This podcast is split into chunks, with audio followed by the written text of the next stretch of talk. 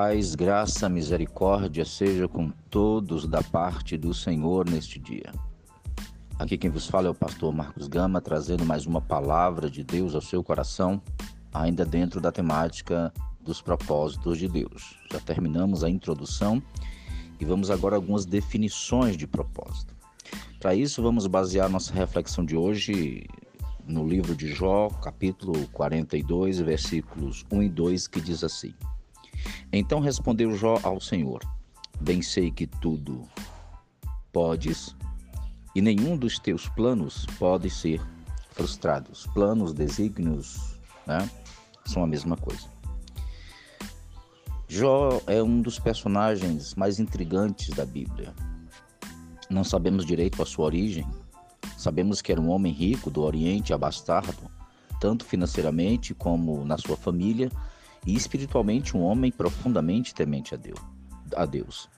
Jó foi alvejado com muitas intempéries, segundo a permissão de Deus e pela astúcia do inimigo, mas Deus permite cada uma dessas situações.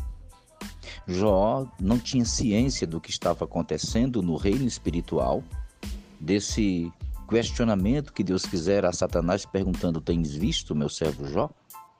E Satanás acusa Jó de não ser fiel. Disse: Olha, se tu tirar o que ele tem, quer dizer, seus bens e sua saúde, ele blasfemará de ti.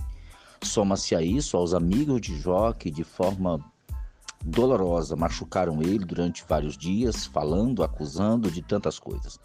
Jó não entendia o que estava acontecendo, mas era um propósito, era um desígnio de Deus.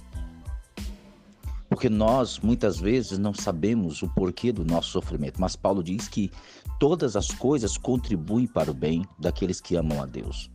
O propósito de Deus na vida de alguém é o plano que Deus tem, é, as direções que Deus dá para a vida daquela pessoa. E os, o propósito que Deus tem na nossa vida, ele é feito de processos.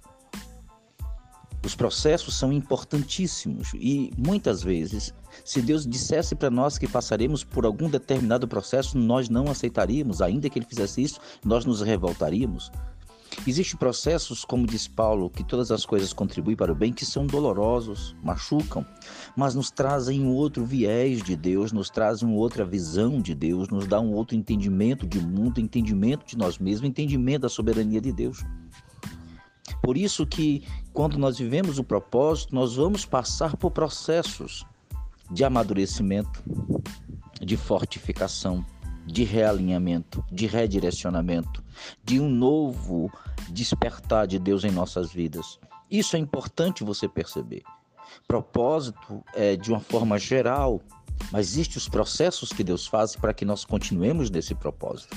E nós vamos ver aqui vários exemplos, vários direcionamentos, mas a primeira coisa que eu quero que você entenda é que muitas vezes você está atravessando situações que você não entende, que é doloroso, que há perdas, mas que isso não significa dizer que Deus te abandonou, isso não significa dizer que você está fora do plano, isso significa dizer que Deus está operando. O que você não pode fazer é o que Jó, é, o que Jó também não fez, é se afastar de Deus, é blasfemar de Deus, é ficar longe de Deus. O próprio texto diz que de, é, Jó falou que era reto diante de Deus. Em nenhum momento Jó pecou contra Deus, em nenhum momento Jó se revoltou contra Deus. Ainda que você não entenda o que está acontecendo, ainda que você não tenha entendimento do que houve, mas continue firme, continue fiel, continue aguardando, como disse o próprio Jó. Eu sei que o meu redentor vive e por fim ele se levantará por mim. Entenda bem isso.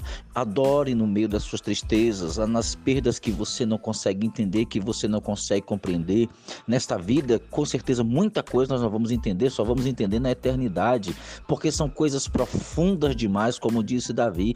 A tua sabedoria é muito profunda, tu és muito perfeito, a tua visão é muito grande, eu não consigo e não vou entender. Jó disse: Bem sei que tudo tu podes e nenhum dos teus planos será frustrado. Ele é soberano e quanto mais rápido nós nos rendermos a Deus e a sua soberania, mais rápido ainda nós veremos a sua glória sobre as nossas vidas. Que Deus em Cristo vos abençoe poderosamente neste dia, que os processos de Deus na sua vida sejam poderosos como eles realmente são Compartilhe esse áudio com o máximo de pessoas que você puder. Compartilhe os vídeos, compartilhe os textos do blog, porque são é, material de aprofundamento, de crescimento, de salvação, de libertação através das Escrituras. E abençoe este ministério, adquira nossos, adquira nossos cursos online, nossos e-books. Abençoe esse ministério para que continuemos sendo boca de Deus para toda esta nação, em nome de Jesus Cristo. Amém.